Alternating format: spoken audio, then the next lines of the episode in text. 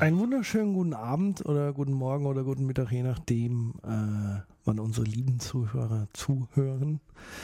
Das ist der erste Sozpod, Soziopod.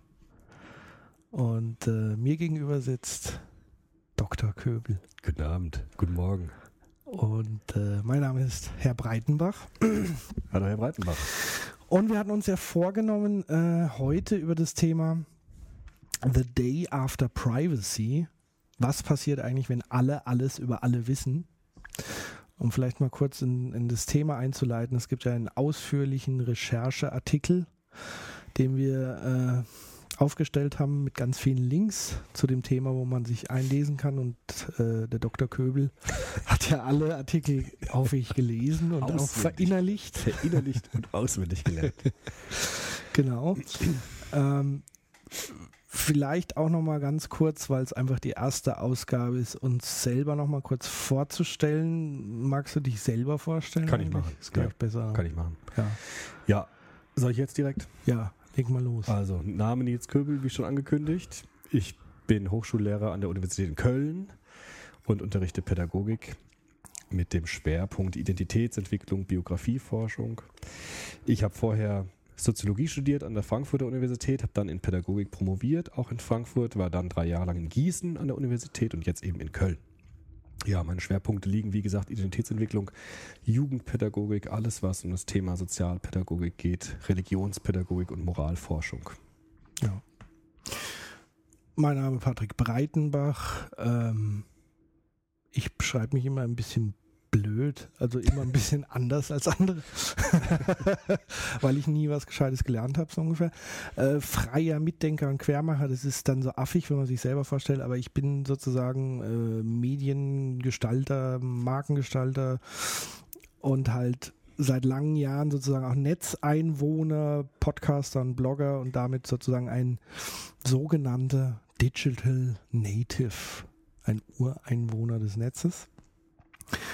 Und das Konzept dieser Sendung sieht eben vor, dass wir eigentlich auch diesen Graben so ein bisschen repräsentieren wollen zwischen diesen zwei Welten. Also einmal der digitalen Welt und einmal der analogen oder noch analogen. Der alten Welt. Der alten, Der das alten alte der neuen Europa. Welt. Genau. genau. Da, wo es noch Bücher gibt und Blätter und Papier und sowas. Genau.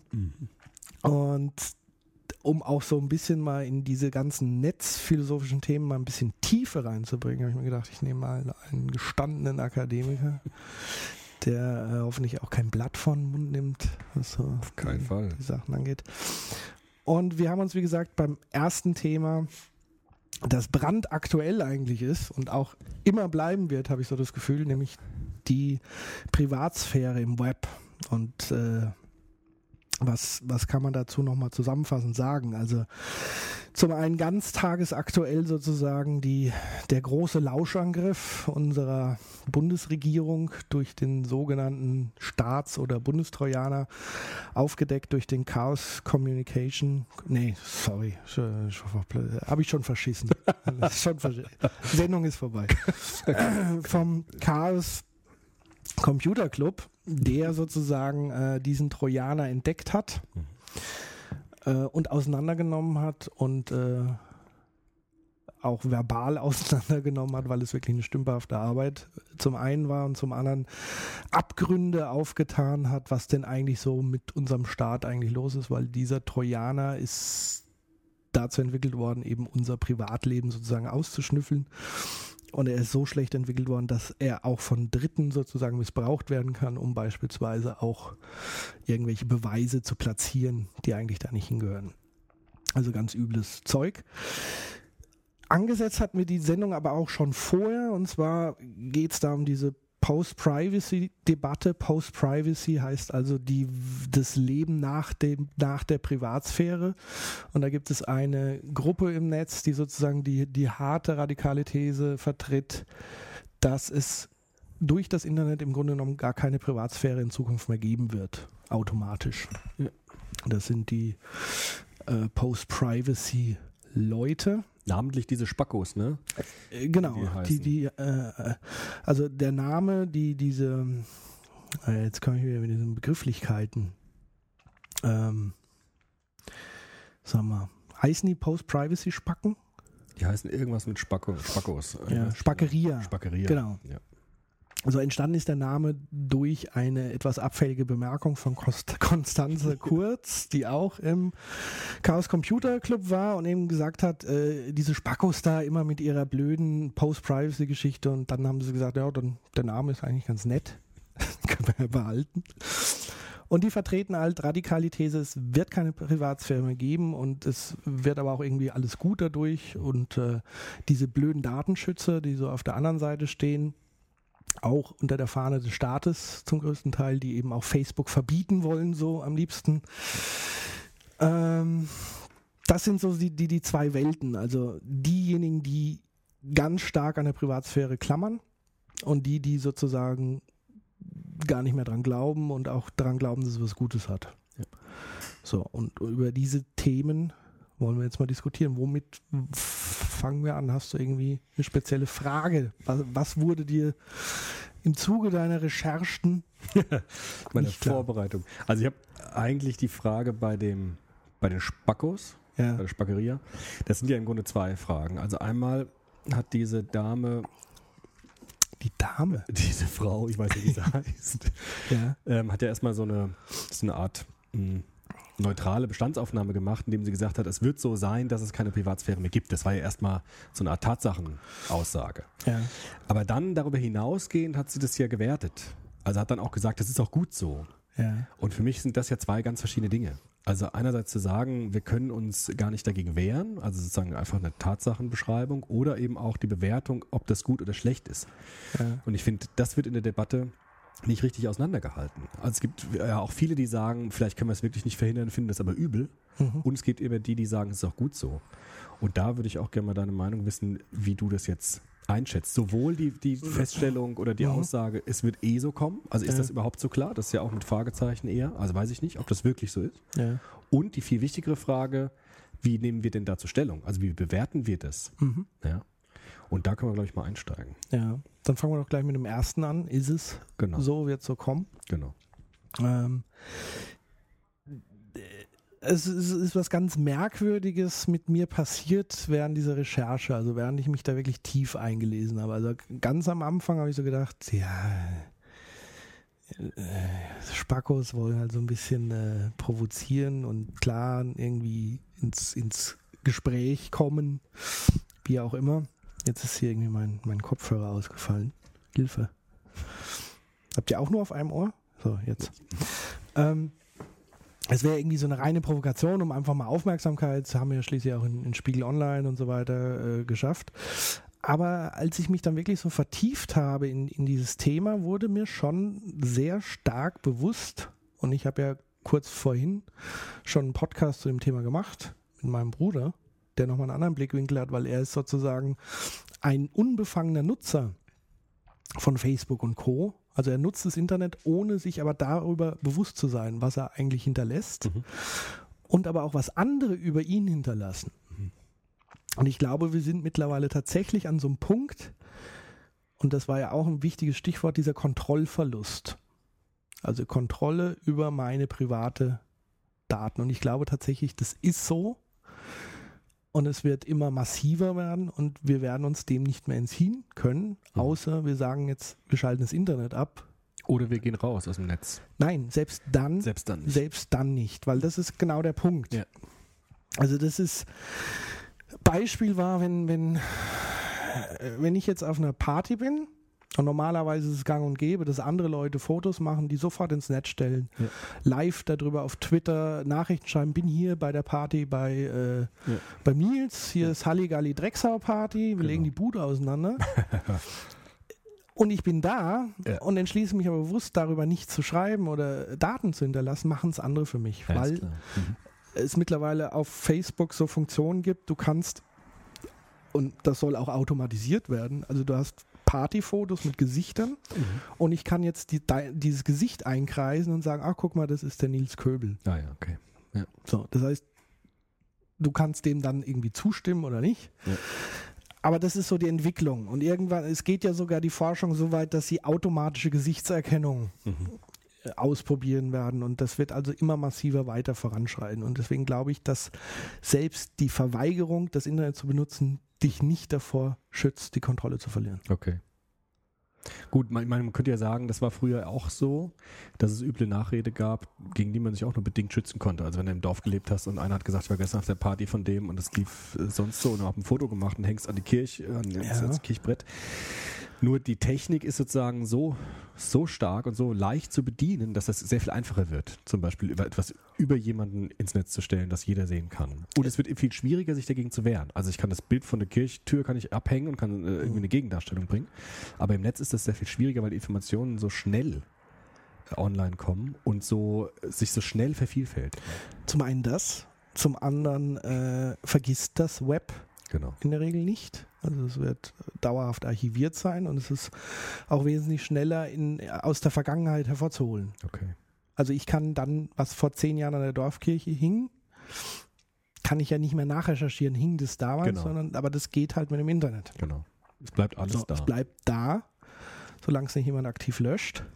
Und selbst da gibt es ja auch Leute, äh, selbst es gibt ja Seiten, die ich ja immer noch aus, aus dem Archiv, dann aus dem Google Cache zurückholen kann, selbst die, die gelöscht sind. Also selbst das ist verdammt schwierig. Genau, weil alles innerhalb des Systems des Netzes ja ist und du kriegst es da nicht raus, wirklich. Genau, ne? nicht, nicht wirklich einfach. Also das ist so der eine Unterschied und der andere ist natürlich die, die, die globale, überregionale Dimension. Genau.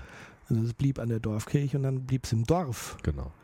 Aber jetzt äh, puste ich es sozusagen in die ganze Welt, theoretisch, aus. Das okay. sind die mhm. elementaren Unterschiede. Gut, wir sind ja immer noch bei der deskriptiven Ebene. Also wird es so sein, dass es keine Privatsphäre mehr gibt? Das klingt jetzt bei dir so, als du dem zustimmen würdest eher. Also Privatsphäre wird zumindest schwieriger aufrechtzuerhalten angesichts der neuen Medien.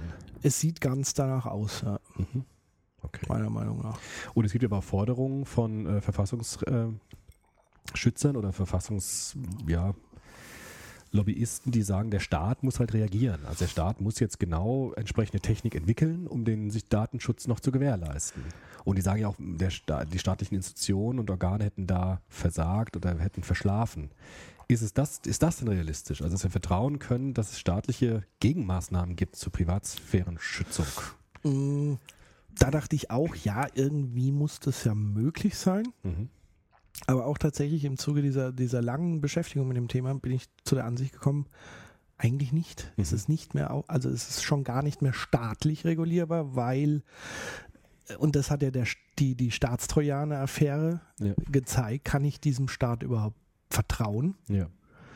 Also zum einen bin ich auch der Staat. Das wird ja auch immer so ein bisschen vernachlässigt. Also der Staat ist immer so der oben, der Böse, ja. der alles lenkt und mich und ich bin außen vor. Ja. Aber eigentlich sind wir alle Teil des Staates. Genau.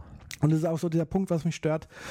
Wir machen über, äh, der Staat richtet einen Überwachungsstaat ein. Ja aber dabei machen wir alle mit, freiwillig. Ja, ja, klar. Also die Infrastruktur stellen wir ja mittlerweile. Ja. Jeder hat eine Kamera, jeder hat einen Zugang zum Netz und das ist quasi die, die Infrastruktur. Deswegen ist, glaube ich, um da fast schon wieder lösungsorientiert ranzugehen, ja. äh, schon allein das dem Staat die Verantwortung alleinig zu übergeben, ein falscher Ansatz. Okay. Mhm. Und selbst wenn, was soll er denn tun? Mhm. Soll er das Internet verbieten, abschalten? Hm. Also er könnte jetzt Facebook abschalten. Ja oder sperren. Ja. Aber dann suchen wir uns neue Kanäle. Ja, klar. Und äh, ja. Mhm. Und da das Ganze ja international ist, wie du gesagt hast, und global, ist es ja auch nicht nur eine Regelung eines Staates, sondern es ist ja sozusagen vernetzt mit allen möglichen Ländern und, und äh, Kontinenten. Richtig. Was, was natürlich interessant ist in dem Zusammenhang, ist, dass Deutschland global gesehen, da gibt es diesen tollen Begriff German Angst, ja. Wir sind dann nochmal, haben eine ganz andere Sonderrolle. Ja. Wahrscheinlich historisch bedingt. Ja. Wir, wir kommen direkt, wir haben direkt zwei mhm. krasse überwachungstotalitäre Staaten hinter uns. Ja. Die sitzen uns einfach im Genick. Ja.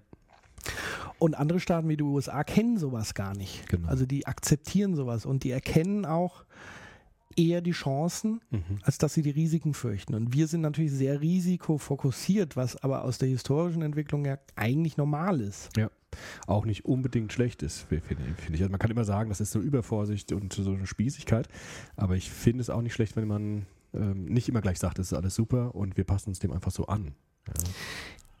Ja, ja äh, dann stellt sich die Frage, ob das überhaupt geht. Also das, wir sind ja immer noch auf Eben. der Frage, Also wenn ich die Wahl, also wenn es so ist, Genau. wenn ich es jetzt verhindern könnte, okay. Ja. Aber wenn ich sage, es ist so, Ja. dann ist doch die Frage, wie gehe ich damit um? Genau. Gehe ich eher negativ besetzt damit um und schüre Genau. Ängste und, und bringe überhaupt Leute erst auf die Ideen? ja.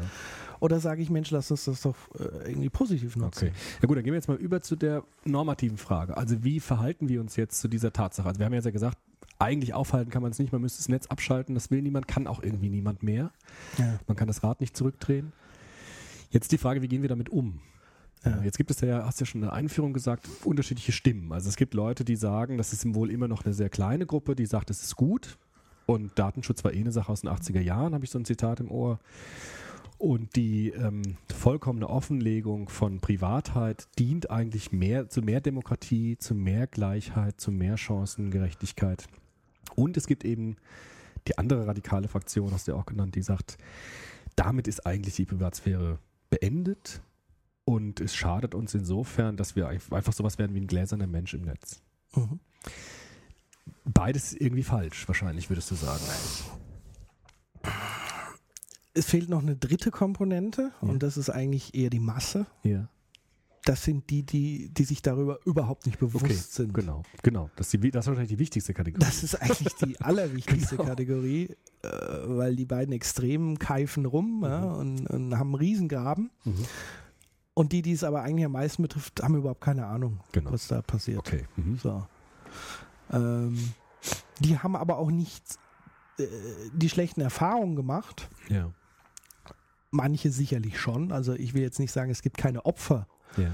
dessen. Aber das meiste wird ja von den Medien sozusagen katalysiert und zugespitzt. Also wenn man was Schlechtes über das Internet hört, dann meistens ja über die Medien und weniger über direkte Erfahrung. Also in der Masse her gesehen, würde ich jetzt mal sagen. Mhm. Was das jetzt natürlich an der, an der Bewertung ändert, weiß ich nicht, aber es ist ein wichtiger Punkt. Dass es noch kein breites Wissen darüber gibt und dann kann es auch keine breiten Meinungen und Maßnahmen eigentlich so ein bisschen geben. Okay. Also wäre sozusagen die Idee, bevor wir da Werturteile anlegen, ist erstmal Aufklärung angesagt. Ja. Also es ist erstmal angesagt, dass jeder Bescheid weiß, auf was er sich einlässt, beispielsweise, wenn er bei Facebook was postet. Oder wenn er noch weitergeht, wie jetzt diese neuen Facebook-Programme, dass er sein ganzes Leben im Grunde bildlich darstellt. Das heißt, man müsste Aufklärungsarbeit betreiben, was alles passieren kann, worauf man sich einlässt, womit man rechnen können muss. ja. Und da sehe ich aber auch ein Defizit dieser Institution selbst. Also macht Facebook das denn? Also sagt Facebook in seinen Öffentlichkeitsarbeiten den Leuten, auf was sie sich einlassen? Ich glaube nicht, dass sie das tun. Also das habe ich zumindest jetzt nicht mitbekommen. Und ich bin ja jemand, der die Medien so nutzt wie so ein Allerweltsmensch. Ja? Der kriegt Ja. so das mit, was alle mitkriegen. Ich bin kein Spezialist. Und mir kommt es so vor, als ob Facebook in seinen Veröffentlichungen nicht klarstellt, was für Folgen diese Möglichkeiten haben können. Natürlich nicht. Ja. Weil natürlich Facebook in erster Linie ein kommerzielles Interesse hat und natürlich äh, Hauptziel ist es, dass möglichst viele Menschen äh, ihren Dienst einfach benutzen, Mhm. Weil je mehr Daten sie haben, desto mehr Geld verdienen sie damit letztendlich. Also Warum haben, eigentlich? Also, erklär mir das nochmal. Warum verdient man, wie verdient man eigentlich mit den Daten Geld? Ja, das das? ist relativ einfach. Also es gibt ja so diese, diese These, Daten ist das neue Öl. Ja. Ganz einfach, weil je mehr Informationen hast, desto mehr Macht hast du. Und äh, nicht nur Macht, sondern ähm, das ist natürlich gerade für, für im Kapitalismus sind es halt einfach Daten, die ich verwenden kann, um Werbung zu machen. Mhm, Und zwar zielgerichtete Werbung. Und das heißt, im, im Bestfall habe ich keinen Streuverlust mehr bei Werbung. Das heißt, normalerweise Werbung wird dir alles um die Ohren geklatscht, Ja. egal ob dich jetzt, ob du jetzt einen Kühlschrank kaufen willst oder nicht, Ja. kriegst du Kühlschrankwerbung zugeschickt. Und das ist ja ein Verlust, Streuverlust. Okay. Das ist äh, verbranntes Geld sozusagen. Und die Hoffnung ist sozusagen, dass du in Zukunft nur noch Leute adressieren kannst, die jetzt gerade einen Kühlschrank Okay. kaufen und dann kriegen sie die Werbung und dann wirkt sie erst okay. wirklich. Also ganz zielgerichtet, ganz ausgewählt. genau. Und dafür brauchst du natürlich viele persönliche Daten. Klar, okay. Und auch noch in Echtzeit. Mhm, genau. Genau, möglichst nah am Lebensvollzug. Genau, weil dann hast du die beste, man nennt es Conversion Rate. Mhm. Also das ist sozusagen dieser Faktor, wie viel muss ich streuen, dass am Ende auch Verkäufe rauskommen. Okay. Und die wird halt dann immer optimierter dadurch. Mhm. Gut. So. Das ist aber ihr? noch ein Punkt. Der andere Punkt Ja. ist natürlich, Facebook arbeitet natürlich auch mit Behörden zum Teil, also Mhm. Geheimdienste etc. Mhm. Mit Geheimdiensten arbeiten die zusammen. Ja? CIA und Echt? Äh, Ja. Geht es so weit? Ja, Mhm. Okay. Ähm, das, was so bekannt ist zumindest. Mhm. Ähm, und das bedeutet natürlich, dass da auch eine Vermischung dann stattfindet. Mhm. Also es ist nicht nur kommerziell, sondern auch als staatliches Instrument von, benutzt wird. Gut. Müssen sie ja teilweise rechtlich ja auch. Müssen Sie das? Ja, also zumindest FBI oder so werden die ja wahrscheinlich müssen Daten rausgeben, Ja. wenn die eine entsprechende. Wahrscheinlich schon. Also, Also, müsste man einen Juristen fragen, aber mal gucken, aber ist nachvollziehbar. ist nachvollziehbar. Ja. Gut. Tja, wie verhalten wir uns zu all dem? das ist die große Frage. Also ich bin nicht bei Facebook, sage ich äh, ganz offen. Ich habe keinen Account. Aber du hast ja schon gesagt, das schützt mich natürlich nicht davor, dass ich irgendwo auftauche und irgendwas über mich im Netz steht, was ich gar nicht weiß. Hast du mal geguckt, ob du bei diesen Professorenbewertungssystemen da bist? Nee, habe ich noch gar nicht geschaut. Das bist du ja eigentlich mal. Aber ich glaube, du kommst in diese Bewertung gar nicht mehr rein, ohne angemeldet zu sein. Ich glaube, du musst dich registrieren lassen. Ja? Aber du Glaub ich. kennst diese, Ich kenn diese Bewertung, äh, ja. Dinge. Aber ich glaube, also ich habe jetzt nicht nachgeschaut, aber ich glaube, ich bin da jetzt nicht drin. Also würde mich sehr wundern. Ja, aber das wären halt so, so Beispiele, Ja, ähm, wo du halt keine Kontrolle mehr hast. genau. Wo über dich tatsächlich auch gewertet wird. Ja. Ähm, Nee, null. Gott sei Dank. Ja. Okay. Dann fordern wir hier mal auf. Also alle, die bei mir studiert haben und das hören, bitte nicht. bitte sei gnädig. Wenn ihr es macht, sei gnädig mit mir. Fünf Punkte bitte. Gut, aber da kann man jetzt auch sagen, es hat zwei Seiten, ja. Also einerseits ist es natürlich etwas, was ich nicht weiß, andererseits schafft es natürlich auch Aufklärung und Demokratie, wenn jemand einfach was über mich mal schreiben kann, was er sich sonst auch nicht trauen würde zu sagen. Also Ja. in Hochschulen, also in meinen Seminaren mache ich auch Evaluationen, klar. Zum Teil auch anonym, zum Teil auch in der offenen Runde. Und es ist natürlich schon was anderes, ob ich da jetzt etwas sage in der Gruppe und der Dozent ist dabei, auch wenn ich einen Zettel schreibe und der vielleicht doch weiß, von wem der Zettel dann am Ende ist und so weiter. Mhm. Oder ob ich in einem anscheinend ganz anderen Kontext, relativ anonym und ähm, geschützt, aber wie wir jetzt gesehen haben, gar nicht so geschützt, meine wirkliche Meinung, authentische Meinung schreiben kann. Also man könnte ja auch sagen, es ist ein Mittel der Demokratisierung an der Stelle. Ja. Ja, ganz klar. Also äh, so die Grundidee ist ja sozusagen äh, eine Symmetrierung Mhm. von Wissen. Ja. Und ja, das bringt es eigentlich auf den Punkt. Also jeder hat die Chance, das Gleiche zu wissen und Ja. damit auch natürlich die Machtstrukturen zu verändern. Ja. Siehe Gutenberg, das ist immer der berühmte Fall, der angeführt wird. Ne? Also sozusagen Welcher? Der, der Drucker oder der Nee, der- Fälscher? der zweite, der Fälscher. ähm, da war das ja so, dass es eine Person war, die ein unheimlich hohes Ansehen hatte, hierarchisch sehr hoch stand, ja. fast unantastbar wirkte. Ne? Auch für die, für die Oppositionspolitiker sehr unantastbar war. Und dann haben Leute von, von einem ganz anderen Kontext, von ganz unten könnte man fast sagen, also Ja. ganz aus der, aus der Basis, ihn vollkommen zu Fall gebracht. Ja. Und da kann man sagen, ähm, sägt dieses Medium an den etablierten Machtstrukturen. Und man kann mit ganz wenig Mitteln, mit ganz wenig Aufwand, das war ja auch der Witz bei diesen, ähm, bei diesen äh, Froni-Plug-Sachen, dass man mit relativ wenig Aufwand jemanden vollkommen die Macht entziehen kann. Mhm.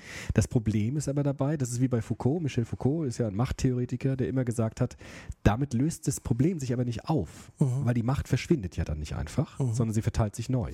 Das heißt, Ja. wenn wir über diese Machtveränderung des Netzes sprechen, müssen wir immer bedenken, dass die Macht dann nicht einfach weg ist. Also ich entziehe nicht einfach nur jemanden Macht und dann habe ich sie aufgelöst, sondern Mhm. sie wandert woanders hin. Ja, und das Entscheidende an dem Punkt ist ja, das hört sich ja jetzt so an, als ob jeder jetzt schon gleichberechtigt wäre. genau. Aber wir haben ja momentan einfach die Situation, dass es, äh, auch wenn der Begriff blöd ist, aber es gibt eine Netzelite. Also Ja. es gibt Menschen, die können damit wesentlich besser Genau. umgehen als andere. genau. Und das meinte ich ja mit dieser Masse dazwischen. Ja. Das äh, sehen die gar nicht. Mhm. Also das heißt, ja, die Macht ist verteilter, aber ich glaube nicht anders wie vor dem Internet, wo es eben auch Aktivisten gab, genau. die halt Flyer gedruckt haben und, und also das gab es schon immer so diesen Grundkern, also diese vollkommene Gleichheit gibt es im Moment noch nicht, Genau. es ist eine Verschiebung der Macht. Das ist richtig. Das würde man auch vielleicht den Leuten vorwerfen können, die jetzt sagen, es ist gut so, dass alles offen ist, weil dadurch eine egalitäre, also eine gleiche oder eine gleichwertige Gesellschaft entsteht.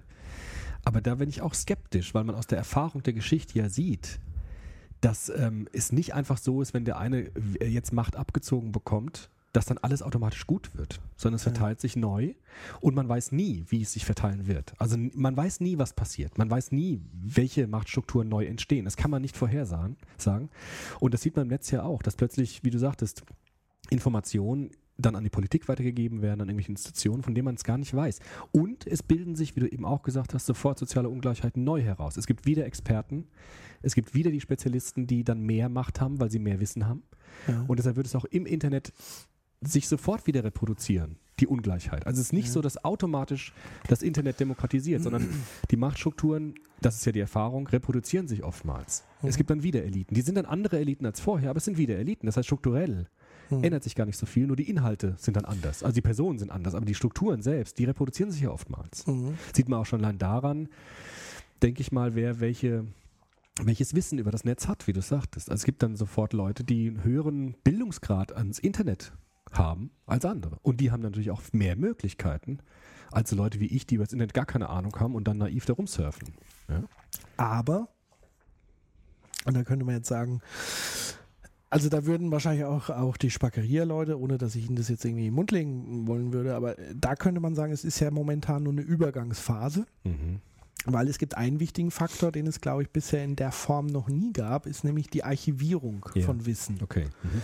Also das heißt, wir haben einen ganz anderen Logarithmus plötzlich dahinter, wie Wissen zugänglich wird und Ja. archiviert wird. Das heißt, jetzt ist noch so die erste Phase, wo es wenige Internet-Experten ist, aber die hinterlassen ihr Wissen ja im Netz Ja. und machen es ganz vielen wieder zugänglich. Mhm.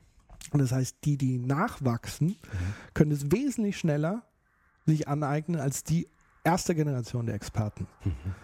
Wenn man sagt, das Netz wird nicht mehr vergesslich. Ja. Und das wäre eine interessante Frage, äh, sozusagen, da müsste man halt einfach mal spekulieren. Erstens, gibt es sowas wie eine machtfreie Gesellschaft? Ja. Da kennst du Foucault besser als ich. Würde ich sehr skeptisch sein. Sehr skeptisch. Also ich glaube, wenn wir es vergleichen, der, der naheliegendste Vergleich ist, glaube ich, der mit dem Buchdruck. Ja, also den anderen Gutenberg, Ja. also den Drucker, da war das ja auch so, dass plötzlich ein neues Medium entstand, das unglaublich viele Speicherkapazitäten plötzlich beinhaltet hat. Plötzlich Ja. konnte man tatsächlich Bücher so stark vervielfältigen, dass die nachfolgende Generation, genau wie du es eben auch gesagt hast, sehr schnell nachlesen konnte, was andere gesagt haben.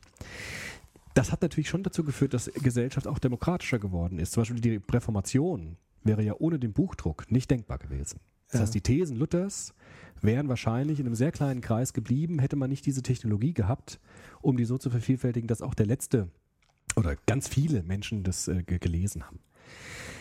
Aber was ist passiert? Wenn man sich die Geschichte anschaut, war es ja auch nicht so, dass sich dadurch einfach die Hierarchien vollkommen aufgelöst haben oder dass die Macht einfach weg war.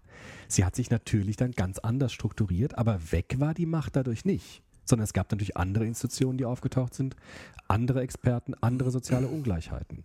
Und ich habe den Verdacht, ja, ich bin da etwas skeptisch, dass Mhm. Gesellschaft nicht einfach machtfrei wird, nur weil es, oder nur in Anführungsstrichen, weil es neue Kommunikationstechnologien gibt. Also ich glaube, es ist keine Frage der Technologie, dass Mhm. Gesellschaft machtfrei wird. Aber die Technologie kann vielleicht die Basis anbieten, über das Thema ganz neu nachzudenken. Das kann sein, genau. Das kommt immer wie immer darauf an, wie man das halt nutzt. Ja. Also man kann es auch zu Demokratisierungszwecken benutzen. Das Netz wird ja auch gemacht, ja, muss man natürlich auch sagen. also, äh, wenn man jetzt einmal in die Vergangenheit guckt, war es ja einfach so, dass wenige Irre Ja, unheimlich viel Macht hatten. ja genau. Und dann hat sich das sozusagen mit ein paar Zwischenphasen auch in der deutschen Geschichte ja relativ äh, verteilt, beziehungsweise was wir aus unserer deutschen Vergangenheit gelernt haben, ist, dass ja Massenmedien nicht unbedingt, dass die auch dazu für äh, führen können, sowas äh, zu verfestigen. genau. Wobei auch da nur ganz wenige sozusagen diesen Kanal hatten. Ähm, aber die Frage ist, was ist sozusagen besser? Ist es, also du würdest auch behaupten, diese Macht ist in der Gesamtheit nicht geschrumpft. Ich- und hat sich nicht homöopathisch sozusagen verwässert und so ein bisschen insgesamt Also weicher, ja. sanfter. ich weiß es nicht. Also ich glaube, das kommt natürlich immer drauf an, wo man lebt, ja. Also wir gehen Ja. jetzt mal von Deutschland aus irgendwie. Ja. Das ist ja irgendwie so.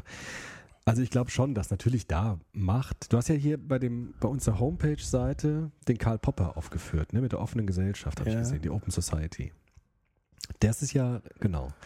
Das ist ja ein äh, Philosoph, der eben gesagt hat, dass Macht am besten verteilt werden muss. Also nicht zu viel Macht. Das war immer das, das Slo der Slogan von Karl Popper. Also Demokratie ist deshalb wichtig, weil man eine Regierung abwählen kann. Das Mhm. war immer das, was er gesagt hat. Also, also Demokratie ist nicht dazu da, die Besten zu wählen, sondern dass jemand nicht zu viel Macht hat. Mhm.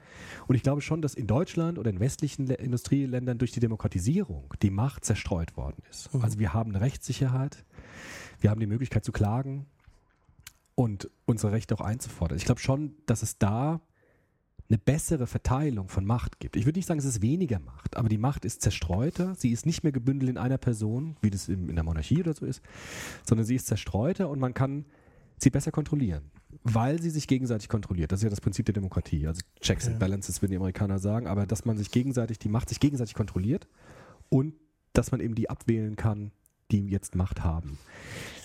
Das, da würde ich auch nicht sagen, es ist weniger Macht oder mehr Macht. Es ist, eine andere, es ist ein anderer Umgang mit Macht. Es ist ja generell die Frage, äh, ist Machtfreiheit überhaupt ein sinnvoller Zustand? Genau, ist also was, äh, genau, was wofür es dient eigentlich Macht? Genau, also wir, wir reden ja immer von Macht, als ob das Ja. so im Darth Vaderischen Sinne Die dunkle Macht. Aber es ist, ist es ja nicht. Genau. Also wir müssen, glaube ich, auch mal darüber sprechen, was kann Macht denn Positives bewirken? Genau. Das sieht man am Internet ja auch. Also, Ja. dass beispielsweise in Ländern, in denen mm, ja, Menschenrechte nicht geachtet werden oder auch ähm, offene Rede nicht möglich ist, die Leute ja gerade das Internet nutzen, um sich zu artikulieren. Also jetzt in der, ähm, in der Revolution in, in Nordafrika war das so, dass ja gerade das Internet das Medium der Meinungsfreiheit war, das Medium der Freiheit war. Und da sieht man, dass äh, Machtstrukturen auch aufgebrochen werden können durch diese Technologie. Was gut ist. Ja. Was natürlich auch was mit Macht zu tun hat, aber wo Macht anders verwendet wird oder anders zum Einsatz kommt. Auch da geht es nicht darum, ob es mehr Macht oder weniger Macht ist, sondern die Art, wie Umgang mit Macht geschieht. Das heißt, es geht nur um Machtverteilung. Machtverteilung und die Legitimation von Macht. Ja. Also wer darf Macht ausüben? Zum Beispiel bei uns, klassisches Beispiel, die Polizei ist die einzige Institution, die Waffen einsetzen darf. Die Schützenvereine. Ja gut, aber die dürfen ja sozusagen nur in ganz ge- engen, ganz geschlossenen Räumen und mit ganz, ganz besonderen Auflagen zu Sportzwecken Waffen führen. Aber eigentlich äh, basiert Demokratie darauf, dass jeder die Waffen abgeben muss und ein Gewaltmonopol des Staates herrscht. Ja. Das hat auch seine guten Gründe, weil man aus der Geschichte eben gesehen hat, dass es ein Monopol geben muss, wer das Recht hat, Macht auszuüben. Das heißt, die Legitimation ist wichtig von Macht. Und ich würde sagen, mit Popper die möglichste Zerstreuung von Macht und die möglichste Verhinderung von Bündelung von Macht in, in konkreten Personen. Ja. Und wenn wir aber da jetzt äh, auf unseren Titel zurückkommen, Ja. was passiert eigentlich, wenn alle alles über alle wissen? Genau, das ist die Frage. Da entsteht erstmal sozusagen eine seltsame Machtzerstreuung, von der man überhaupt nicht weiß, wo sie hinführt. Das kann man wahrscheinlich jetzt noch nicht absehen. Machen wir doch mal ein kleines Gedankenspiel. Ja. Also angenommen, es gäbe den perfekten gläsernen Menschen. Ja. Jeder weiß, also es weiß ja nicht jeder alles über allen, sondern theoretisch kann jeder alles über allen, alle wissen. Ja. ist ja auch nochmal eine Filterfrage und so weiter und so fort. Ähm, was würde das mit uns als Gesellschaft und auch mit uns als Identitäten Ja. machen? Tja. Werden wir zu einem Borg-Kollektiv? zu einem Ja. Bienenstaat oder wird es die, die, die fluffige Utopie oder wird es 1984 oder Also ich bin ja, ich, ich stelle mich jetzt so dar, als ob ich so ein Kulturpessimist bin, aber, ah, bist du ja gar nicht. aber ich neige dazu, das auch eher kritisch zu sehen. Also wenn, wenn, jetzt, wenn ich jetzt alles über dich wissen kann, Mhm. Theoretisch, also ich muss mich nur lang genug an den Rechner setzen und irgendwann kriege ich Ja. alles über dich raus, wenn du vollkommen gläsern bist, dann ist ja eigentlich das, was Identität ausmacht, nämlich die Erfahrung, es gibt einen Innenraum in meiner Person, an den niemand rankommt. Das ist ja das, was wir auch meinen mit Innerlichkeit. Also mhm. es gibt einen Raum meiner Gefühle, meiner Erfahrung, der nur, ich, den nur, der nur mit mir zugänglich ist. Und über den ich entscheide, wie ich den mit anderen teilen kann. Wenn diese Grenze vollkommen fällt und ich kann alle Informationen kriegen, dann wird das, was wir klassischerweise mit Identität meinen, oder mit Subjektivität, vielleicht der bessere Begriff, nämlich mit Innerlichkeit, mit Privatisierung der Kommunikation, wird dann ähm, hinten runterfallen. Das heißt, das, der Individualismus wäre genau. sozusagen aufgehoben. Das wäre sowas wie, genau, so eine Auflösung von Individualismus. Ja, also in kollektiv. Der, genau, in, also in der Tierwelt haben wir das bei funktionalen Teilen. Im Bienenstock ja. gibt es keine private Kommunikation. Da gibt es nur Funktionen, ja. die ausgefüllt werden. Bei uns Menschen ist es anders. Wir haben sozusagen Privatisierung der Kommunikation erreicht. Wir teilen zum Beispiel bestimmte Dinge nur mit ausgewählten Menschen, Sexualität zum Beispiel. Ja? Mhm. Oder auch Liebe und so weiter. Das sind alles exklusive Kommunikationsformen. Mhm. Ja? Wenn sie ernst gemeint sind. Natürlich kann ich irgendwie in den Puff gehen und kann mit allen möglichen Leuten Sex haben, aber wenn man Liebe als, als Kommunikationsform ernst nimmt, setzt es immer eine, eine Exklusivität voraus. Ja? Mhm. Also ich kann einen Menschen nicht liebe. Diese ganzen Dinge zielen ja auf so etwas wie Un Unverfügbarkeit von Gefühlen, von Motiven, von Kommunikationsformen. Und wenn die aufgebrochen werden und allen zugänglich werden, entsteht sowas wie, ja, wie so ein Kollektiv, das keine Individuen mehr hat, sondern nur mhm. noch Roll, also nur funktionieren. noch funktionieren und nur noch Rollenträger, die auch gläsern sind. Da gab es ja diese, dieses sensationelle Brand 1 Interview mit dem äh, Byung-Chul Han. Mhm der gesagt hat, Geheimnisse zu haben ist eigentlich ein Segen. Ja, genau. Und es, äh, sobald das Geheimnis, also äh, das beste Zitat fand ich wirklich auch, das Erotische setzt ja. das Geheimnis voraus, wo es ganz verschwindet, beginnt die Pornografie. So würde ich vollkommen unterschreiben. Entspricht dem, was ich eben gesagt habe. Ne? Also sozusagen die Privatisierung ist ein konstruktives Moment von Erotik. Also die, die ja, Geheimnis war ja schon, genau. ist ja der Kern ganz viele äh, genau. Geschichten, Kulturgüter, das würde ja komplett wegfallen. Das würde wegfallen. Dann würde es auch, und es wird Geheimnisse auch, zu sein. Und ich glaube, es wird auch ein Reiz fehlen, überhaupt Handlungen voranzutreiben bei vielen. Glaube ich auch.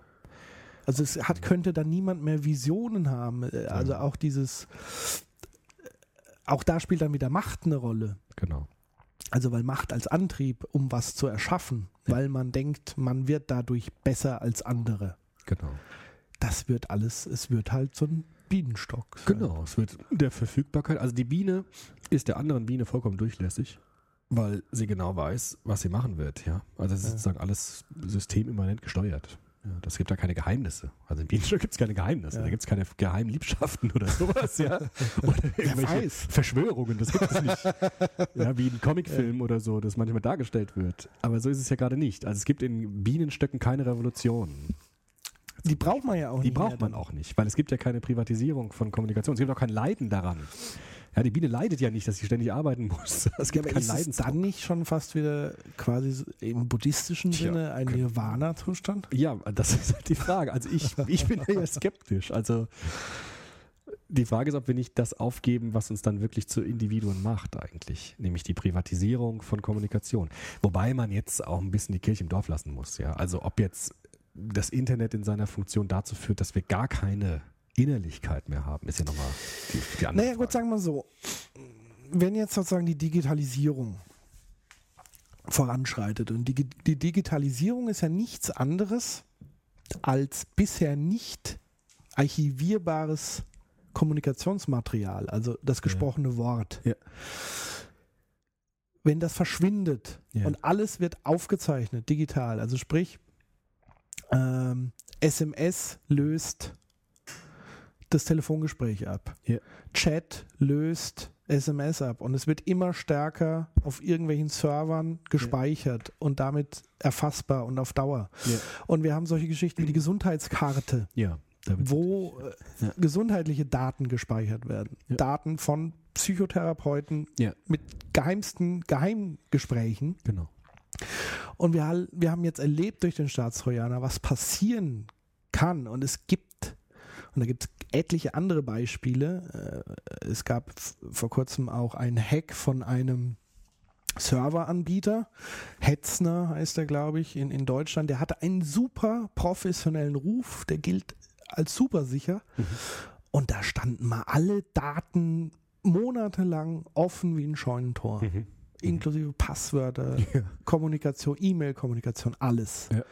Wir haben es erlebt bei den Sony-Daten, Kreditkarten Mhm. abgezogen und so weiter. Also das heißt, ist es, wird es überhaupt noch möglich sein, das überhaupt zu schützen? Mhm. Und das ist ja auch die These der Spackerie. Es ist nicht Es mehr ist nicht möglich, weil wenn es jemand will, durchbricht er die Mauer und wenn sie noch so groß ist. Mhm. Wenn man will, kriegt das raus. Und das eigentliche Problem ist ja erst die Digitalisierung an sich. Also Ja. dass das sozusagen so archiviert ist. Mhm. Mhm. Und ein gesprochenes Wort ist ja flüchtig, wenn ich es nicht gerade jetzt wie wir aufzeichnen. Genau. Also im Grunde ist das die Radikalisierung der Idee des Buchdrucks. Also alles wird gedruckt Ja. oder alles kommt ins Netz und bleibt Ja. dort für ewig. Jede Form der Und es ist jederzeit abrufbar, jederzeit durchsuchbar. Ja, also ich finde das ein bisschen Horrorvorstellung. Weil, Ja, auch ein bisschen Gänsehaut jetzt hier. ja. Vor allem, weil wir ja vorher gesagt haben, man kann es eigentlich gar nicht richtig aufhalten. Ne? Aber Ja, es gibt diesen, und das hat einen Beitrag im Spiegel von dem, von dem Mann mit dem Irokesenschnitt, ich weiß, ich vergesse immer, wie der heißt. Genau, vom Lobo. Der hat ja auch gesagt, es ist ja ganz witzig, wenn man sich alte Bilder anschaut von früher, wie man aussah, welche Klamotten man angetragen hat und so weiter und welche Frisuren und so. ja. Aber der Witz hört dann natürlich auf, weil da ist es immer nur noch ein Bild und das Bild kann ich weglegen und das kann ich, das sieht auch niemand anders, interessiert auch Ja. keinen. Aber im Netz wird es so sein, dass wir ständig konfrontiert werden mit unserer eigenen, mit unseren eigenen Identitäten, die wir früher hatten. ja. Und ich glaube, Entwicklung beru- beru- beruht ja auch darauf, auch Identitäten abstreifen zu können. Also zu sagen, früher war ich zwar so, aber jetzt bin ich ganz anders. Und wenn wir ständig damit konfrontiert werden können, prinzipiell, wie wir früher waren, was wir irgendwann mal irgendwann gesagt haben, dann wird es ein Riesendruck werden. Mhm. Weil da muss man sich ja jede Sekunde überlegen, was man sagt, weil irgendwann, irgendwo steht es dann wieder. Ja. Aber, ich hatte gerade so einen Geistesblitz. Ist es nicht eher ein altes Denkschema? Mhm. Dieses, oh Gott, was denken andere für. Also ja. steht es nicht eigentlich dem Individualismus entgegen? Wenn ich sage, es gibt einen radikalen Individualismus, das heißt, mir ist eigentlich scheißegal, was die anderen über mich denken. Ich habe damals so ausgesehen, jetzt sehe ich so aus. Ich stehe dazu. Mhm. Ich stehe zu dem, was und äh, ihr müsst alle wissen, wir entwickeln uns alle. Mhm. Ihr habt alle früher irgendwelchen Unfug gemacht. Und wenn jeder das auch vor Augen hat, dass jeder irgendwann mal Unfug gemacht hat, Mhm. kann man dann nicht dazu stehen. Könnte man schon, aber das würde natürlich voraussetzen, dass man auch allen alles verzeihen kann. Ja. Also es würde eine unglaubliche, einen unglaublichen Humanismus voraussetzen, damit dann gut umgehen zu können. Ja. Also, weil äh, alles muss ich ja dann auch vergeben können, wenn ich sage, okay, wir haben alle irgendwann Blödsinn erzählt. Ich bin jetzt mal so richtig egomanisch, Ja. weil an der Stelle passt es halt einfach. Ich habe mal einen Satz gesagt. Mhm. Wenn das Internet vergisst, verdrängen automatisch wir und am Ende war die Conclusio, das Internet sollte nicht lernen zu vergessen, wir Ja. sollten lernen zu verzeihen. Ja, das ist ein schöner Satz. Also würde ich sofort unterstreichen. Ja. Es wird wahrscheinlich notwendig. Also es wird notwendig, dass Ich glaube, wir haben die Wahl. Also entweder Ja. werden wir zu Borg Naja, oder wir lernen zu verzeihen Ja. und landen sozusagen im Superindividualismus. mhm. Weiß ich nicht. Weiß ich auch nicht. Also ich, auch da bin ich eher skeptisch. Also, weil wir kennen doch aus unseren Alltagssituationen, was für ein großer Schritt es ist, jemandem wirklich etwas zu verzeihen. Also verzeihen heißt zum Beispiel nicht zu vergessen, ist ganz wichtig. Aber es ist eine urchristliche Lehre. Das ist wahr. Aber eine sehr anspruchsvolle. Ja. Ja. Also das ist ein wichtiger Unterschied. Verzeihen heißt nicht vergessen. Also vergeben heißt auch nicht vergessen. Verzeihen Ja. heißt auch nicht ungeschehen zu machen. Das passt Ja. ganz gut, weil es im Internet ist es ja auch nicht vergessen. ja. Und vielleicht geht es im Privaten gut, dass man verzeihen kann. Aber du hast ja eben diese Beispiele angeführt von der Krankenkasse. Also ob, ob da diese, diese Begriffe überhaupt passen. Ja. Oder ob, du, ob die nicht sagen würden, es geht hier gar nicht um Verzeihen, sondern es geht hier einfach um, um Geld. Es geht einfach um Funktionen, die erfüllt werden müssen. Und da sind die Informationen halt sehr heikel. Also wenn, wenn, wenn ich irgendwie einen Chat habe und ich habe irgendwie Blödsinn, jemanden beleidigt oder so, kann ich wirklich versuchen, das wieder gut zu machen. Aber bei diesen heiklen privaten Daten für Krankenkassen, die staatsrelevant relevant sind und so weiter, da zieht diese, diese, diese Kategorie Verzeihen ja nicht mehr.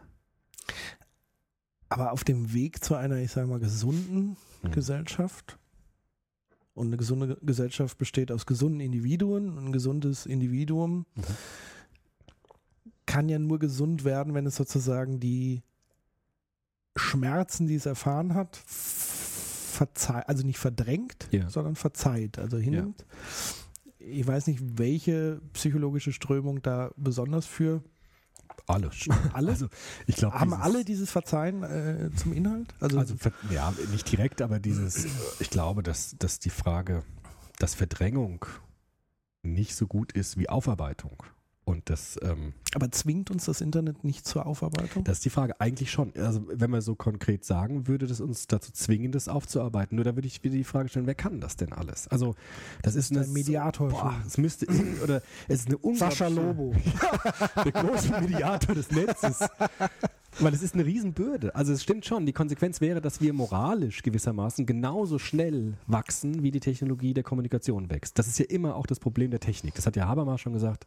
Wir sind in unserer Moral nicht so schnell wie die Technik. Ja? Ja. Also wir haben die Atombombe schon längst gebaut, bevor wir überhaupt wissen, wie wir damit umgehen sollen. Ja? Oder die Atomenergie. Ja? Wir machen das einfach und dann plötzlich stellen wir uns auch erst die Frage, wie Ja. gehen wir jetzt eigentlich vernünftig damit um? Und im Internet ist es ja genauso. Also die Technologie entwickelt sich so schnell, dass wir nicht hinterherkommen. Und genauso sehe ich das mit diesem Verzeihen auch. Also sind wir so schnell reifend in unseren moralischen Urteilen, dass wir mithalten können mit dieser Form der Transparenz und der, Kommunika also der kommunikativen Transparenz, nenne ich es jetzt mal. Und das sehe ich bei, bei mir selbst nicht und beim meisten meiner Mitmenschen auch nicht. Und den nachfolgenden Generationen? Tja, mal gucken. Weil Ja, ich meine, weil die jetzige Generation ist ja immer sehr verhaftet in den alten Ja. Mustern und Ah ja, wenn es aber einfach nicht anders, das ist ja wie bei der äh, Atombombe auch. Tja. Wir werden aber die Technologie nicht aufhalten können. Nee, wahrscheinlich nicht. Die Frage ist nur, also das ist auch die Frage, wer richtet sich nach wem? Also müssen wir uns dann der Technologie anpassen? Ja, schon lange. Ja, gut. Machen wir doch schon lange. ja, machen wir Mensch. schon lange, ja, schon. Aber ähm, können wir das so unbegrenzt? Wir Also- müssen. Äh, Es wird uns nichts anderes übrig bleiben. Naja, so wie wir immer gemusst haben. Also äh, Atombombe mussten wir uns auch anpassen. Da Na werden gut, wir auch aber, Opfer bringen müssen. Gut, aber es, ja, okay, aber es gab ja auch sowas wie Abrüstung und so. Gut, das können wir Ja, jetzt aber sagen, das ist ja Anpassungen. daraus entstanden. Ja, ja, Das okay. ist ja eine Anpassung. Das sind die Anpassungen, Ich habe okay. gesehen, Mhm. ups, ich habe jetzt mal hier die Bombe. Äh, uh, das war aber jetzt doch nicht so schön. Dann lassen wir das mal.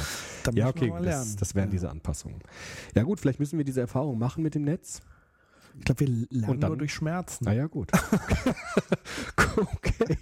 Also, ja gut, vielleicht können wir es, aber ah, ich, aber können wir, kann man nicht da einen Mittelweg finden? Also, dass wir sagen, wir versuchen alles, um die Privatsphäre, soweit wir das können, irgendwie noch zu schützen, solange wir noch nicht so weit sind, dass wir das alles hier radikal freigeben. Also, Also es gibt ja mal ein, ein anderes Beispiel aus den USA, wo man ja, also ich habe einen Vortrag von einem Vorreiter in dieser Netzkultur, Jeff Jarvis, amerikanischer Journalist. Mhm.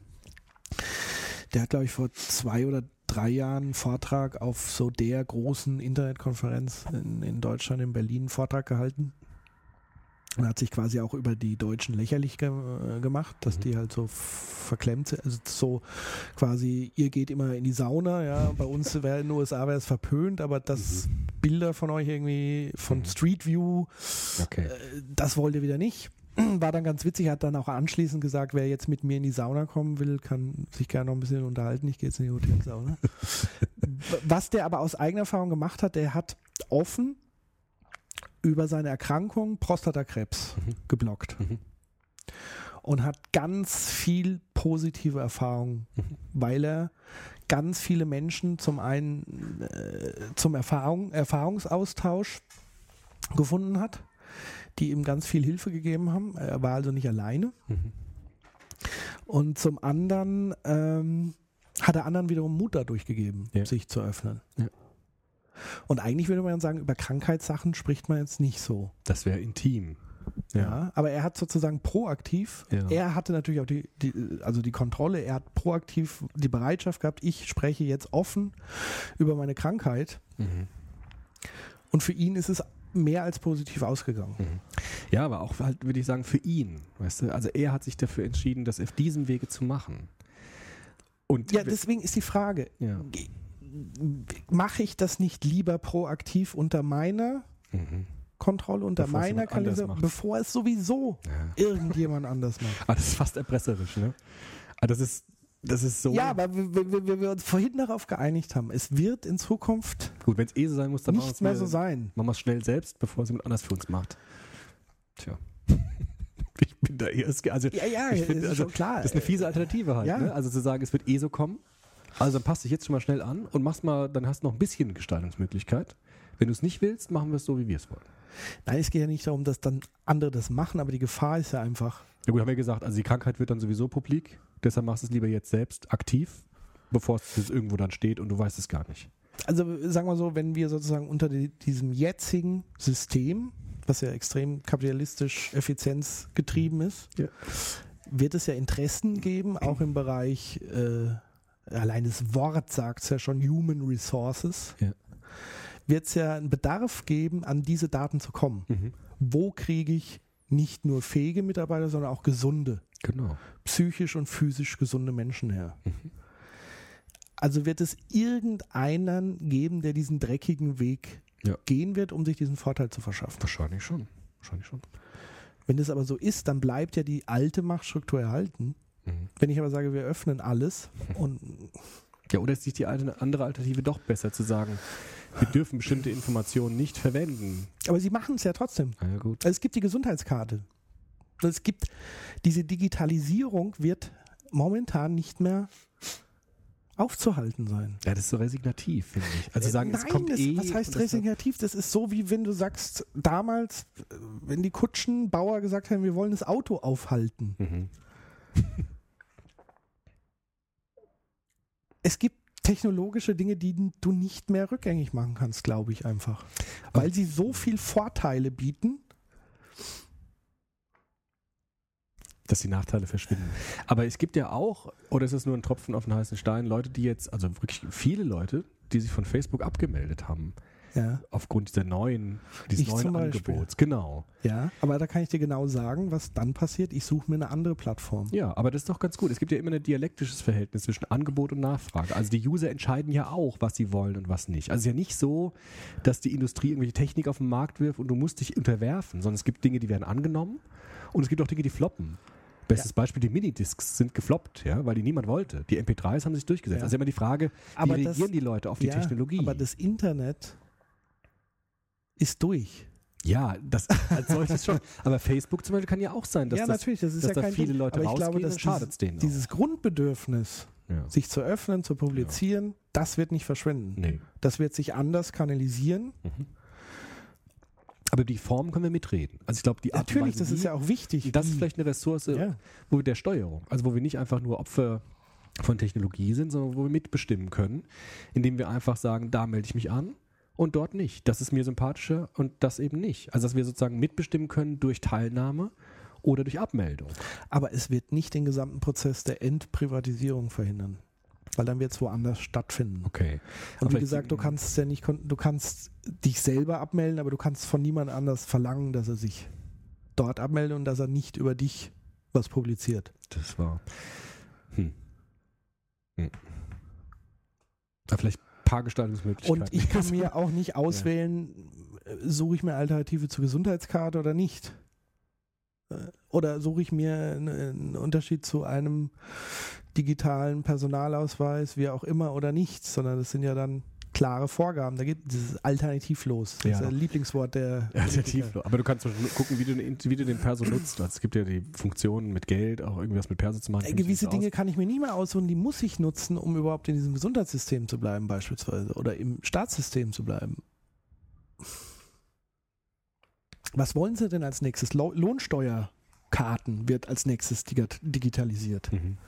Es gibt keine Papierlohnsteuerkarten, sondern es wird alles in einem in einer Datenbank abgelegt. Mhm. Ja, herzlichen Glückwunsch, wenn es die gleichen sind, die diesen Staatstrojaner pro programmiert haben. Ja, jetzt lass Super. lass uns nicht so, zu, zu, gegen Ende Ja. unseres Postcards nochmal gucken, was sind jetzt die, also was sind die Gestaltungsmöglichkeiten? Was können wir denn überhaupt noch mitbestimmen? Oder sind wir sozusagen nur noch äh, hineingeschwemmt ohne Möglichkeiten der Reaktion? Also ich glaube, Punkt eins, was ganz wichtig ist, ist, ist wirklich das Thema Aufklärung. Mhm. Medienkompetenz. Also überhaupt allen erstmal klar machen, was, was passiert hier eigentlich. Mhm. Damit auch mal ein Druck entsteht in der Politik, weil die Politik muss ja Gesetze Mhm. schaffen, die zeitgemäß sind. Und Mhm. die sind absolut nicht mehr zeitgemäß. Ja. So. Und diese Gesetze können aber nicht sein, wir müssen das Internet regulieren, Mhm. Sondern? sondern wir müssen Verstöße im Internet hart bestrafen. Mhm. Also da, wo Missbrauch stattfindet, Mhm. Stalking, Mhm. müssen wir hart bestrafen, verfolgen. Wir müssen Polizei einsetzen, die sich darauf spezialisiert, damit umgehen kann und das aufdecken kann, machen kann. Mhm. Äh, Wirtschaftskriminalität ganz genauso und so weiter und so fort. Also, aber dazu müssten sie erstmal das Internet begreifen. Genau, das heißt, im Grunde müssten Native, wie hast du es am Anfang gesagt, Native Internet User, Ja, Native User, Digital Natives. Digital Natives müssten sozusagen in diese Institutionen rein. Also die, die Staats. Staatsinstitutionen müssten das anerkennen, dieses Spezialwissen, und müssten diese Leute einen Raum geben, das positiv zu nutzen für solche Ja, Nachverfolgungssachen. und das ist ja auch der Grund, warum die Piraten genau. so stark sind. Ja. Nur da habe ich die große Befürchtung, dass die jetzt zur Internetpartei stilisiert werden Ja. und dass man aber trotzdem nicht mit denen spricht, sondern- Gefahr, im Wahlkampf gegen sie kämpft. Mhm. und ihnen auch nicht zuhört. Sondern sie lächerlich macht, indem man sagt, naja, die wissen ja mehr, wie hoch die Schulden in ja. so und so sind. Ja? Ja, gut, aber die Themen, die sie eingebracht haben, können wahrscheinlich von anderen aufgenommen werden. Also sie haben ja schon ein bisschen was. Müssen. Also Genau. das werden sie sicherlich erreichen, dass Genau. andere jetzt sich um diese Themen Genau. kümmern müssen. Und zwar in einem nicht stiefmütterlicher Art und Weise. Genau. So, ja, ja, das, äh, Ja, Internetthemen. Das machen die Wir jungen müssen Leute. jetzt hier den genau. Euro retten. Ja, genau. Ähm, Es muss Chefsache werden. genau. Ja, ja, im ja, Grunde klar. genommen schon, weil da hängen da ganz viele Sachen dran. Genau. Das, das ist ein Werkzeug geworden, was auf alle Bereiche, das hat Be- Auswirkungen auf Bildung. Wirtschaft. Also dadurch, dass wir auch das Internet regulieren, machen wir uns unseren Wirtschaftsstandort ja kaputt. Mhm. Alle anderen außenrum basteln äh, kräftig Anwendung, verdienen damit sozusagen Geld für ihre äh, jeweilige Wirtschaft. Mhm. Und wir dürfen nicht oder es wird nicht gefördert genug. Wir Ja. kommen nicht mehr mit. Ja. Und selbst wenn wir uns auf die Fahne schreiben, Wissens- und Informationsgesellschaft, passt das erst dreimal nicht zusammen. Ja. Wir sind keine Stahlindustrie mehr. Ja, ist klar. So, Aber das Bildung heißt, ja, das heißt aber, das heißt, so. Ja. die Forderung, dass die Wirtschaftsexperten in die Politik müssen, muss ergänzt werden, dass gerade auch die Natives, die Digital Natives in die Politik müssen. ja, und die haben natürlich da keinen Bock, Ja, weil dieses System ja quasi das alte System. Genau. Aber das ist das Problem, diese Ja, Grabenkämpfe. Diese also, Graben. Da ja? müssen es sozusagen Vermittler geben, die sagen, ich kenne mich in beiden Ja. Systemen gut aus. Ich verachte jetzt nicht die anderen als alten und Ja. die alten als neuen, sondern zu sagen, ich gehe in die Gestaltung hinein. Und Gestaltung heißt politische Gestaltung. Also müssen wir Ja. uns lösen von diesen Ideologien. Also das sind die 80er Jahre Politiker, die das Netz noch nicht kannten und wir sind die, die neue, Ja. die neue schöne Welt haben, sondern Richtig. diese Brücken müssen geschlagen werden. Die Natives müssen in die Politik rein, müssen mitgestalten und müssen was, müssen angehört werden und Ja. müssen Aufklärungsarbeit leisten dürfen. Aber Nils, nochmal, Ja. das politische System zurzeit ist, glaube ich, so gestrickt, dass, ich sag mal, intellektuelle Menschen und Menschen, die wirklich Lust auf Gestaltung haben oder wie auch immer, Mhm. es muss ja nicht hyperintellektuell sein oder einfach die Freude haben an der Gestaltung und auch ihre Experten bringen, einbringen, Mhm. die werden halt unheimlich schnell frustriert, weil momentan dreht sich Politik in erster Linie um Parteikämpfe, Ja. Machtkämpfe und du wirst einfach da zermürbt, glaube Mhm. ich, weil du nicht dieses System vorfindest, hast Dinge zu gestalten. Ja. Also du müsstest erstmal dieses System verändern. Es Wobei ist- die ja. Piraten ja dafür Genau. einstehen. Da gibt es jetzt ja vielleicht neue Strömungen. Also ich erwarte ja auch nicht, dass die Natives alle jetzt in, in, in eine Partei eintreten. Eigentlich müssten sie es machen. Nee. Eigentlich müssten, doch, eigentlich müssten jetzt alle Macher in Parteien eintreten, und zwar in allen Parteien. Also ich müsste jetzt CSU oder so, um da die Partei erstmal umzukrempeln. Nee, muss nicht die ganze Partei. Ich finde ja auch, das ist auch wieder radikal. Man muss nicht die ganze Nee, Partei. nee, nicht um, aber dieses System, also dass man sagt, so jetzt Parteigeblubber und Polemik beiseite. Ja, wir machen jetzt mal, wir setzen uns mal alle zusammen. Gut, das kann man ja auf alle Bereiche anwenden. Ne? Das ist jetzt ja nicht nur was fürs Internet, das ist ja für alle Bereiche. Ja. Aber ich finde auch, man muss jetzt nicht direkt in die Parteien gehen, aber gut wäre es, wenn die Parteien sich, sich beraten lassen und Experten einladen und sich informieren. beratungsresistent. Das ist ja auch wieder so eine scharfe Aussage. Das ist ja auch wieder so eine Graben, Ja. Grabengeschichte. Also ich glaube, ich sehe keine andere Möglichkeit. Also das System wird jetzt so bleiben erstmal, denke ich. Ja, aber das Problem ist ja, die haben ja Berater, so ist es ja, Ja. nicht. Ja. Äh, Das sind ja Leute, also ich glaube, Lobo ist, äh, berät sehr eng die SPD und noch Mhm. viele andere auch und, und so Ja. weiter und so fort. Mhm. Ich glaube aber einfach, dass die mit viel zu viel anderen Dingen so beschäftigt sind, dass die das wirklich als unwichtig noch erachten. Gut, aber das wird sich jetzt wohl ändern, denke Wird sich ändern oder es wird nochmal radikal schlimmer, indem man auf diese Daten, also indem man sich wieder auf die andere Seite des Grabens ich. Ja. Einschanzt. Na gut, du sagst ja, aus der, aus der Geschichte lernt man und man muss Ja. die Erfahrung machen, um was zu verändern. Und wahrscheinlich wird es Genau. im Internet genauso sein. Ich meine, wie schnell haben die Leute jetzt doch reagiert auf Fukushima mit der, mit der Atompolitik zum Beispiel, ne?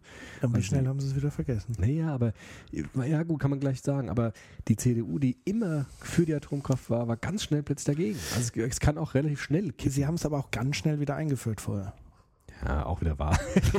Also- alles aus der Hand. Also ein bisschen Stabilität würde ich mir dann auch noch Ja. äh, wünschen. Aber ich sage nur, dass die Themen doch plötzlich sehr schnell hochkommen können, obwohl niemand damit gerechnet hat und sich die Politik dann auch relativ schnell sogar bewegen Ja. kann. Wenn es dringend, wenn es wirklich dringend ist. es ist auf jeden Fall notwendig. Ich glaube, wir, wir arten jetzt auch in, in dem Ja. Punkt in Geschwafel aus. Das hatten wir schon mal irgendwie. Ähm, lass uns doch nochmal. Gibt es noch irgendwas Kernhaftes? Kernhaftes. Wie, wie, wie siehst du denn das so als Pädagoge? Ja. Oh, ganz schwierig. Ganz schwierig. Ganz schwierig. ganz schwierig. Also, Wie sollen unsere Kinder da drin aufwachsen? Wie werden sie da drin aufwachsen? es gibt einen bekannten Pädagogen, der gesagt hat, das Problem der Erziehung ist heute, dass wir die Kinder auf eine Welt vorbereiten müssen, die wir selbst nicht kennen. Ja. Und das sehe ich bei diesen Technologien ganz verschärft. Also die Technologie ändert sich so schnell, dass wir die Kinder ja eigentlich gar nicht mehr genau, also wir wissen, wir kennen diese Welt gar nicht, in der unsere Kinder später leben werden. Deshalb ist diese Frage sozusagen fast die schwierigste von allen. Also banalerweise würde man sagen, Erziehung muss so sein, wie sie immer war, nämlich die Kinder stark genug machen, damit sie mit diesen Technologien vernünftig umgehen können. Was für alle Technologien gilt. Genauso fürs Internet.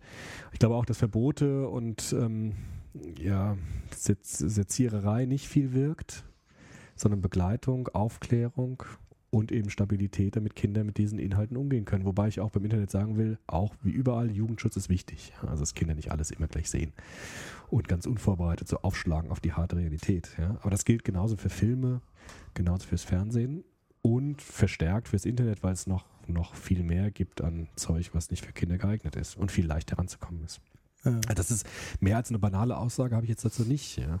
Dass man sozusagen Medienkompetenz, dieses berühmte Stichwort stärken. Wer soll denn das leisten? Das müssen, genau, das müssen wieder Dialog. Es müssen so Leute sein wie ich, die sich mit dir verbünden sozusagen, ja, die sich beraten lassen von den Leuten, die sich auskennen und dann pädagogisch reagieren können, die sozusagen auch im Internet pädagogisch arbeiten. Ja, Wo fängt es dann an? Bei der Lehrerausbildung? ja der spätestens, natürlich. Also in der Uni spätestens, in der? Schule. Wir müssen die Internetsachen in die Schule reinbringen, dass die Kids viel mehr noch mit Internet arbeiten, in den Schulen zum Beispiel. Im Kindergarten vielleicht, ja, weiß ich jetzt nicht, aber in Schulen ist die technische Ausstattung alle wichtig, ganz wichtig. Ja, aber da ist ja gerade so äh, die Abneigung gegen Mhm. Internet und, und Technologie, weil man ja diese große Angst hat. Ja, die werden geflogen, also das genau. beißt sich ja irgendwie. Ja, das halte ich für ganz äh, Fatal. falsch, fatal, weil Ja. das führt dazu, dass die Kids das halt für sich machen und vollkommen also vollkommen äh, verwahrlosen, ja, im schlimmsten Fall, wenn die Schule das ähm, tabuisiert. Also der andere Weg müsste der richtige sein, zu sagen, wir gucken uns gemeinsam an, was da ist. Wir gucken gemeinsam, wir diskutieren gemeinsam, was wir mit dem Internet wollen, was wir uns angucken wollen. Also auch da ist Öffentlichkeit, Aufklärung, Begleitung das Wichtige und nicht einfach nur ein striktes Verbot oder sowas. Das bringt nichts. Das hat noch nie was gebracht. Das war beim Fernsehen früher genauso. Hm. Ja, also Fernsehverbote schützen die Kinder nicht vom Fernsehen. Das ist absurd. Hm.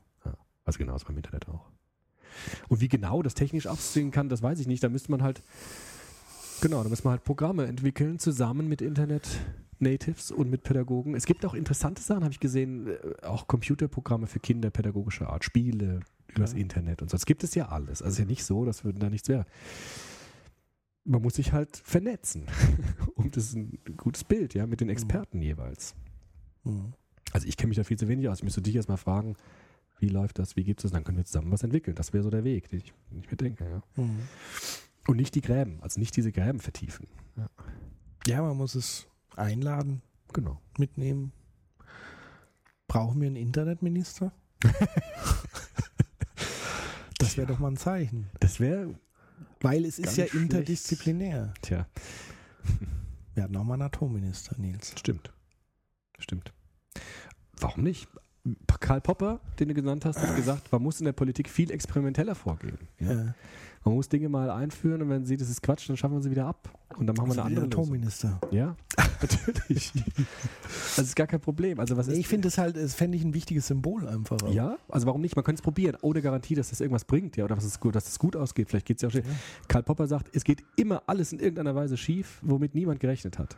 Deshalb müssen wir kreativ umgehen, müssen Sachen einfallen lassen und gucken, was passiert damit.